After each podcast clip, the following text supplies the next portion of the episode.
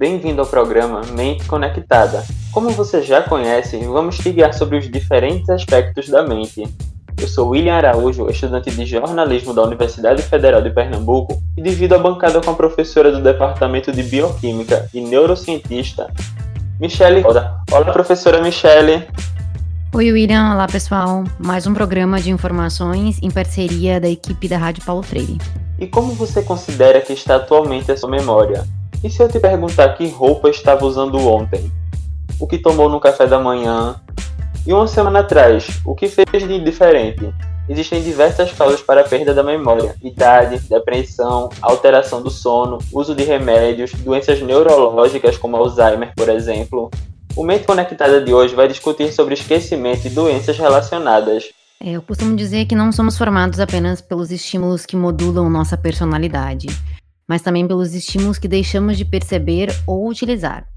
A perda cognitiva ou de memória faz parte do nosso processo normal de envelhecimento, mas grande parte dessa perda está sob nossa responsabilidade e é uma opção própria.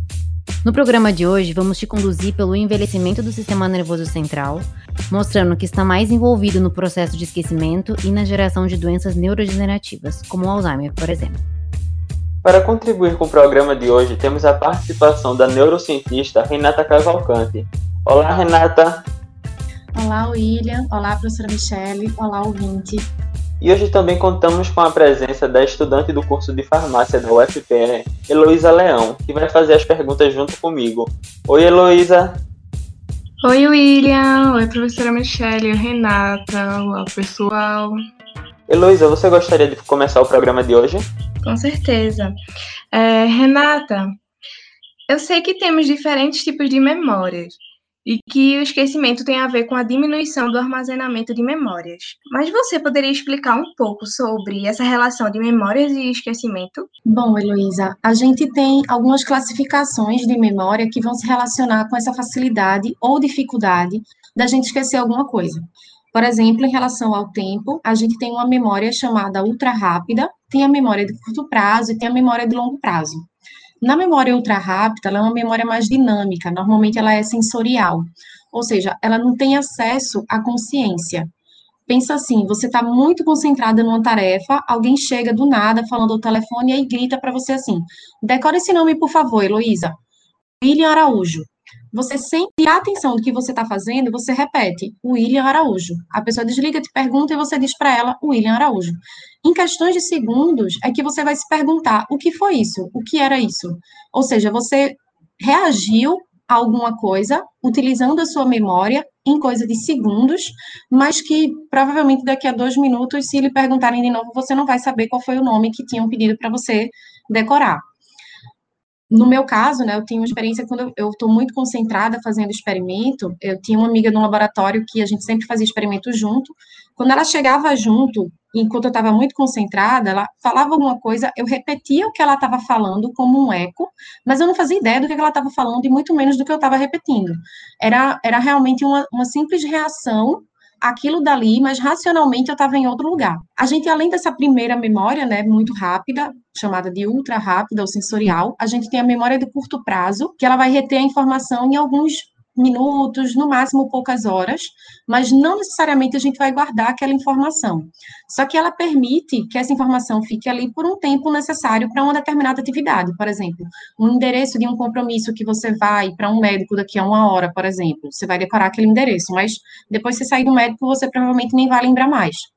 Já a memória de longa duração é aquela que realmente vai permanecer por um período substancial e é aquela que a gente realmente quando está falando de algum distúrbio de esquecimento, por exemplo, algum distúrbio de memória, é a ela que a gente normalmente se refere, né? Poxa, o que você almoçou ontem, o que você fez semana passada, você não faz ideia, você não consegue lembrar de absolutamente nada. Então, essa memória de longo prazo, ela também vai ter uma outra classificação. Por exemplo, a memória declarativa e a não declarativa. A memória declarativa, ela também é chamada de memória explícita, é o que a gente conhece de forma consciente.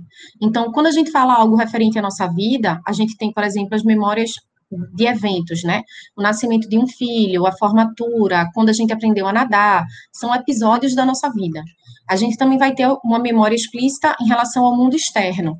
que é chamada de memória semântica. Então, todo mundo sabe que a Terra é redonda, a gente sabe que um avião voa e um navio navega, a gente sabe que o fogo queima. Então, isso é uma memória semântica, né? ela faz parte do mundo externo. E tem também, no caso da memória não declarativa, a memória conhecida como implícita. Ela está mais relacionada a processos como habilidade motora, aprender a tocar um violão, aprender a andar de bicicleta. Toda vez que você vai andar de bicicleta, você não precisa lembrar que você tem que se equilibrar, que você tem que colocar primeiro o pé direito, depois o pé esquerdo, quando você vai ler um livro, você não fica pensando como você faz isso, né? Essas coisas, elas são processuais, elas acabam se, se tornando automáticas. Quando a gente tem aquelas memórias também condicionadas, né? Quando a gente vai cair, a gente coloca a mão no chão para se proteger.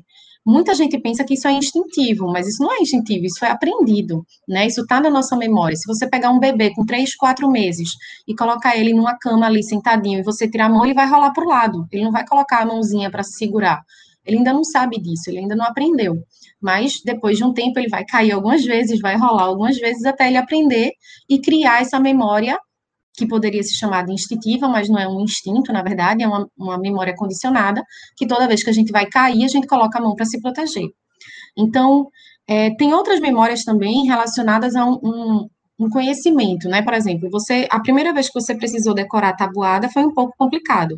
Você reviu algumas vezes em alguns anos da escola e aí aos poucos você foi aprendendo aquela tabuada. Depois de alguns anos, quando você ainda é criança, alguém te pergunta quanto é 5 vezes 5. Você rapidamente responde 25. Mas 7 vezes 8 ainda vai ser mais um pouco complicado. Por quê? Porque a gente usa né, mais facilmente múltiplos de 5 do que, por exemplo, de 7 ou de 8. Então, a depender do tipo de informação e do quanto a gente usa, ela vai ficar armazenada na nossa memória de longo prazo. Quanto mais a gente usar, mais fácil vai ser da gente lembrar, e aí ela também vai para uma região do nosso cérebro que vai passar a ser um conhecimento automático, a depender do tipo de memória. A gente também sabe que eventos que têm um forte componente emocional, a gente vai guardar com mais facilidade.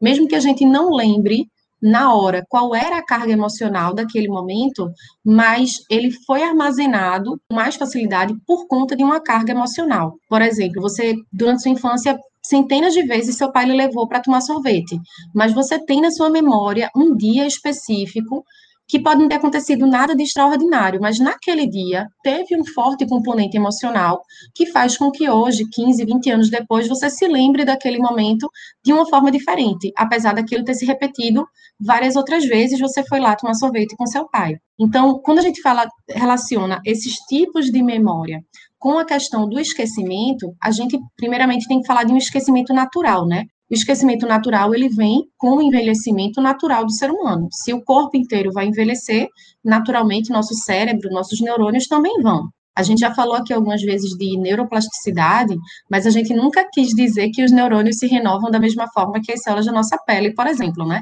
Eles envelhecem, consequentemente, o metabolismo deles vai ficando prejudicado, as, as comunicações neuronais de determinadas regiões, consequentemente, também vão ficando prejudicadas. Isso é natural ao longo do que a gente vai, cada dia, ficando um pouco mais velho. Então, no caso das pessoas idosas, a gente sabe que uma pessoa a partir dos 60 anos, vamos dizer, ela já vai ter um pouco mais de dificuldade de lembrar o nome de novas crianças que nascem na família, né? Troca às vezes o nome de um neto, de um filho. E isso é completamente normal, tá? É completamente natural. É, quanto mais idoso a gente vai ficando, quando a gente fala de envelhecimento do cérebro, quando a gente fala que o metabolismo do neurônio vai ficando um pouco prejudicado, nesse metabolismo a gente tem produção de substâncias que são necessárias né, para o funcionamento ali dos neurônios, e tem também a degradação de substâncias que não são mais necessárias. Isso é o que a gente chama de metabolismo. Quando a gente fala que esse metabolismo fica prejudicado, a gente está querendo dizer que algumas substâncias necessárias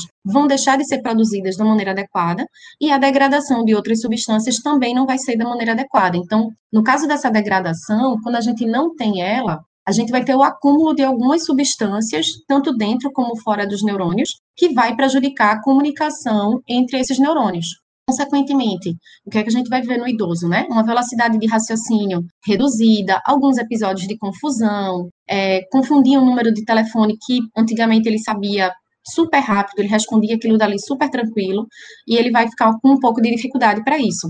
Hoje a gente sabe que, com a avançada da idade, 50% dos idosos, em torno ali dos 90 anos, apresentam o que a gente chama de demência senil. E isso é o que vai ser resultado do envelhecimento natural do cérebro, tá? Quando a gente fala demência senil, apesar do nome, não é necessariamente uma doença neurológica que você precisa buscar uma cura. Não, isso é um processo, um resultado do processo natural de envelhecimento do cérebro.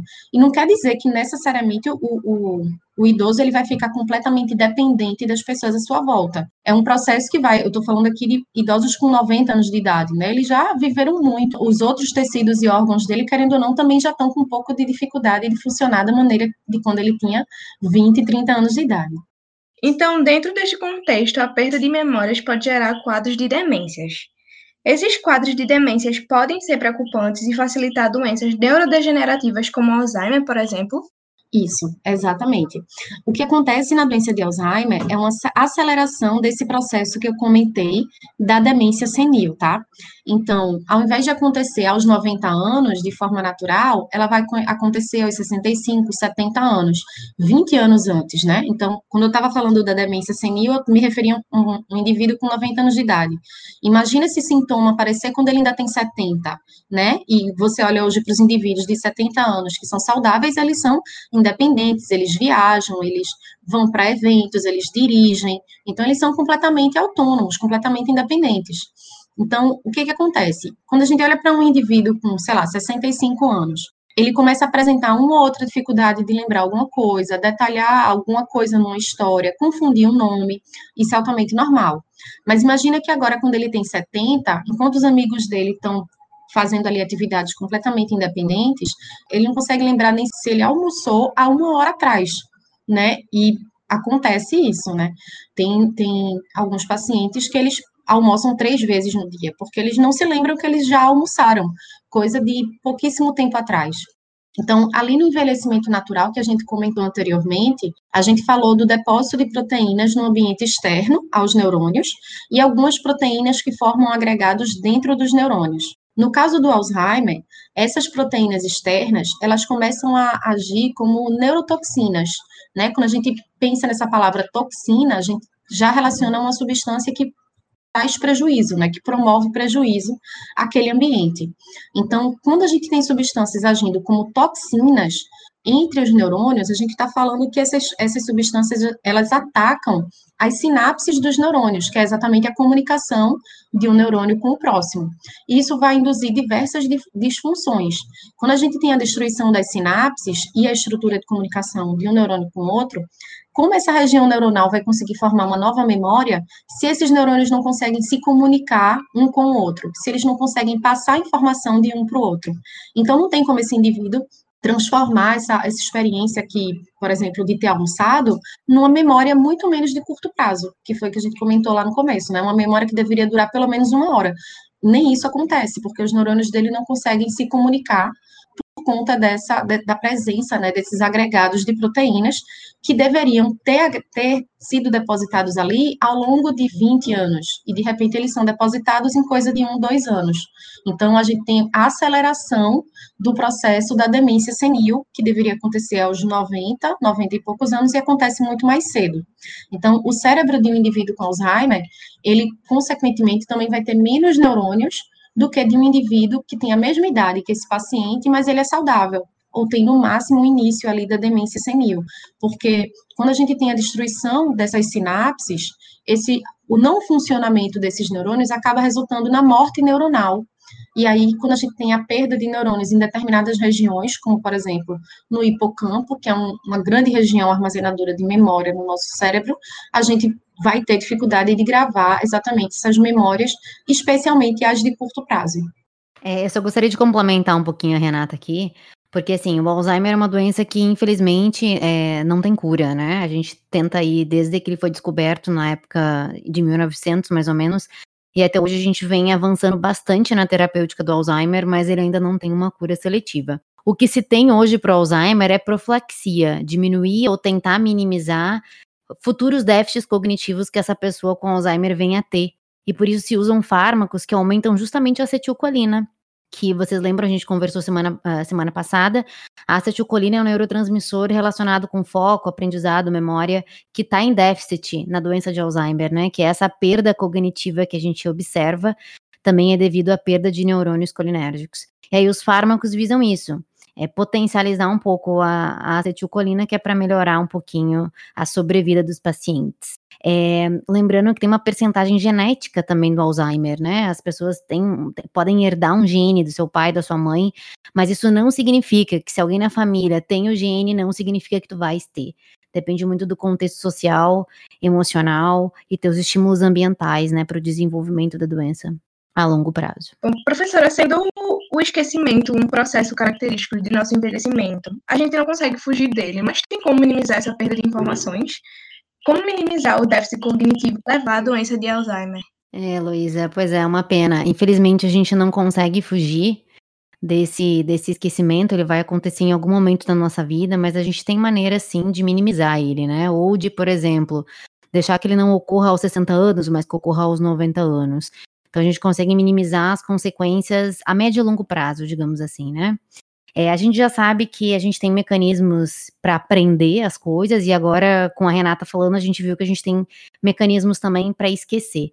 Tudo aquilo que não é estimulado, gente, volta no estímulo, né? Como sempre. Tudo aquilo que não é estimulado é perdido.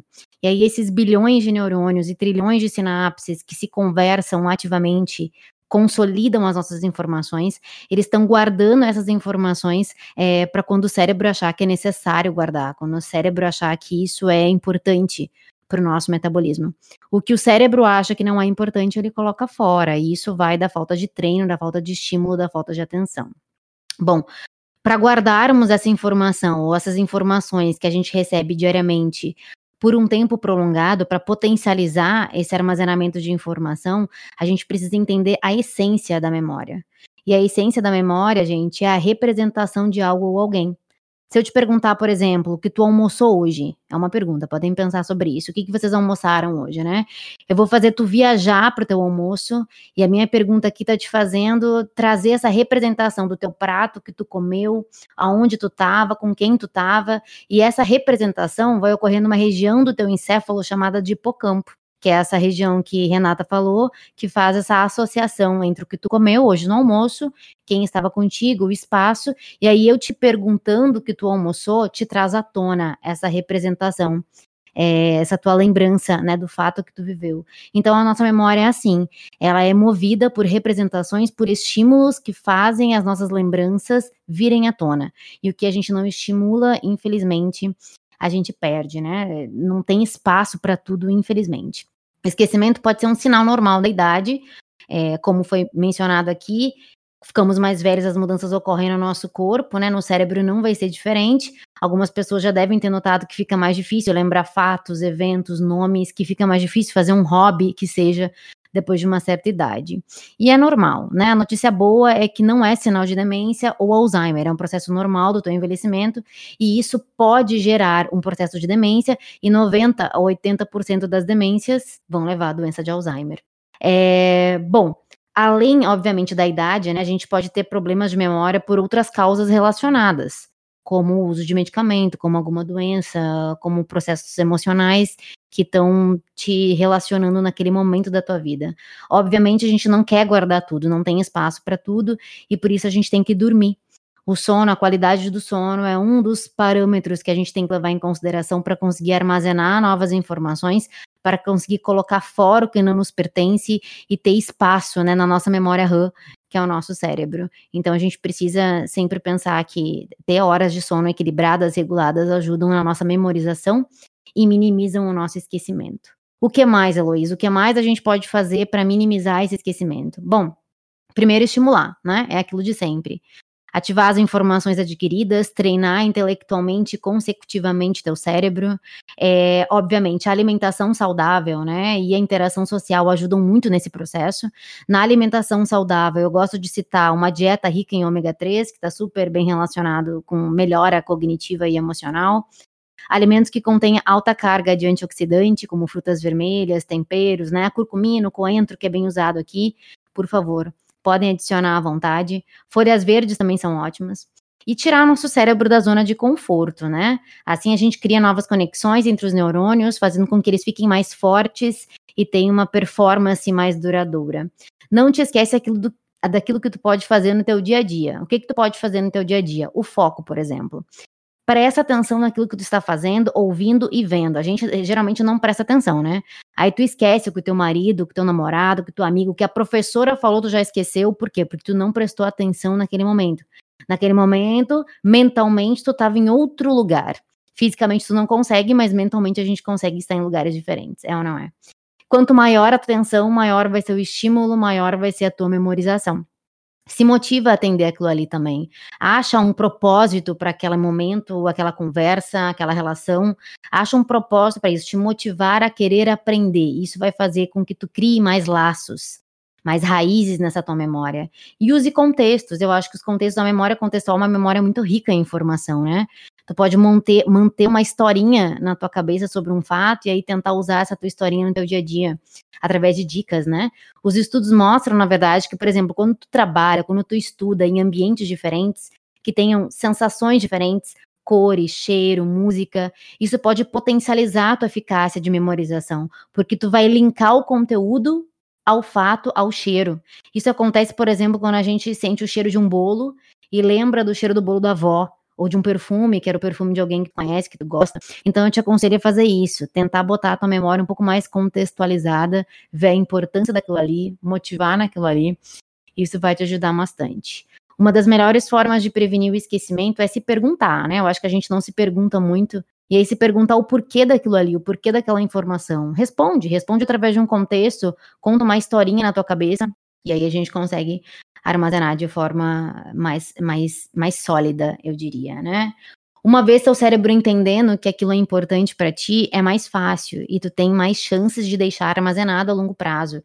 Como, obviamente, vai ser mais difícil perder ao longo daquele tempo. Para a pessoa que quer evitar mais especificamente o Alzheimer, né? Já que a gente falou muito sobre isso.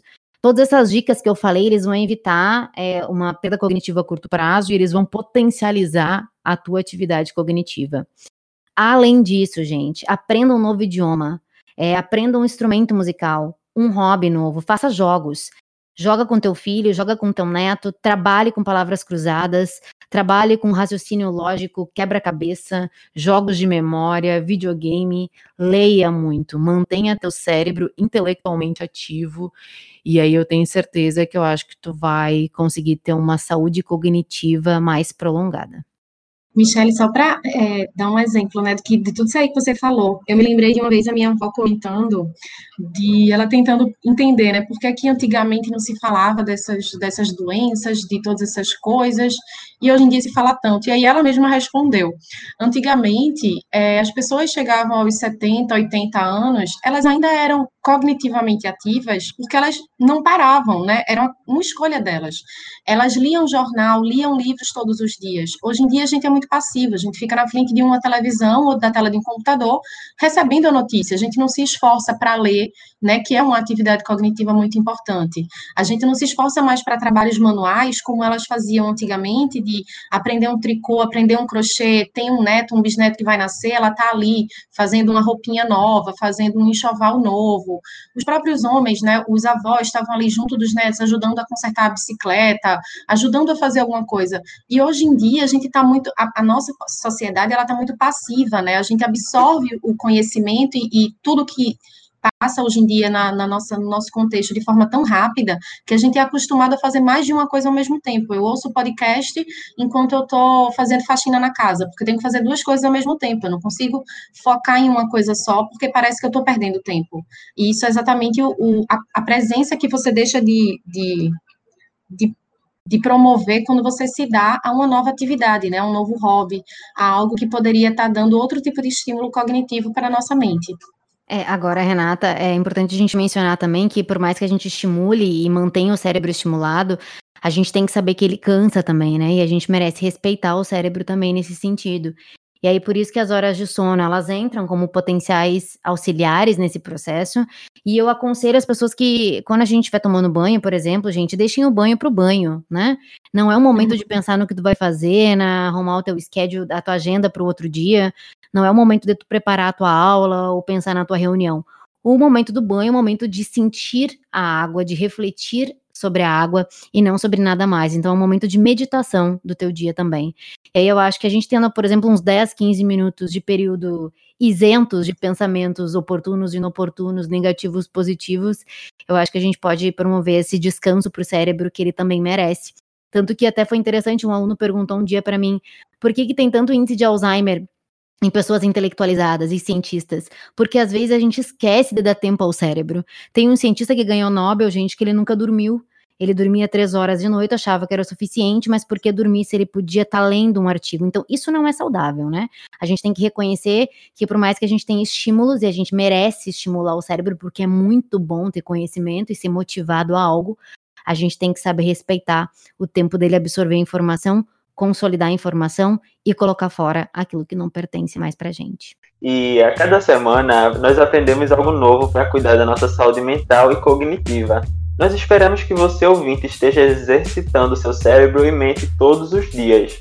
Como vimos, essas dicas são o caminho para a inteligência e para nos manter bem e cada vez mais saudáveis por um tempo ainda maior. O Mente Conectada de hoje está chegando ao fim. Para tornar essas dicas mais eficazes, Faça toda semana de forma contínua.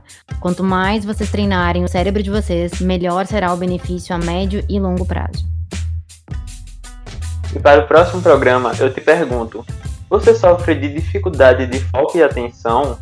Sim? Então fique ligado. No próximo Mente Conectada, vamos falar de algo que acomete grande parte dos estudantes e trabalhadores: o déficit de atenção com hiperatividade. Eu agradeço a você, ouvinte. Eu agradeço também a professora Michele. Eita, sempre bom, sempre bom falar de cérebro, falar de conhecimento. Obrigada, William. Obrigada, Rádio Paulo Freire. Obrigada, Renata, Elu. Obrigada a vocês que nos ouviram. E até semana que vem. Muito obrigado, Michele. Eu também agradeço a participação da neurocientista Renata Cavalcante. Muito obrigado, Renata. Eu que agradeço a oportunidade da gente aqui mais uma vez conversando sobre esse assunto tão fantástico. Obrigada também ao ouvinte e à Rádio Paulo Freire. Muito obrigado, Renata. Eu também agradeço a estudante de farmácia da UFPE, Heloísa Leão. Muito obrigado, Heloísa. Ai, eu que agradeço. Muito obrigada a vocês. Foi ótimo conversar aqui sobre esse papo maravilhoso. Muito obrigado, Heloísa. E a produção e o roteiro desta edição do Saúde é o Tema foi da professora do Departamento de Bioquímica da UFPE, Michele Rosa, junto com os estudantes da UFPE, Lucas Dantas, de Rádio, TV e Internet, e William Araújo, de jornalismo, sob orientação da professora do Departamento de Comunicação Social da UFPE, Paula Reis. Edição de podcast Lucas Dantas. Este programa também fica disponível nas plataformas digitais. Tchau e até o próximo Mente Conectada.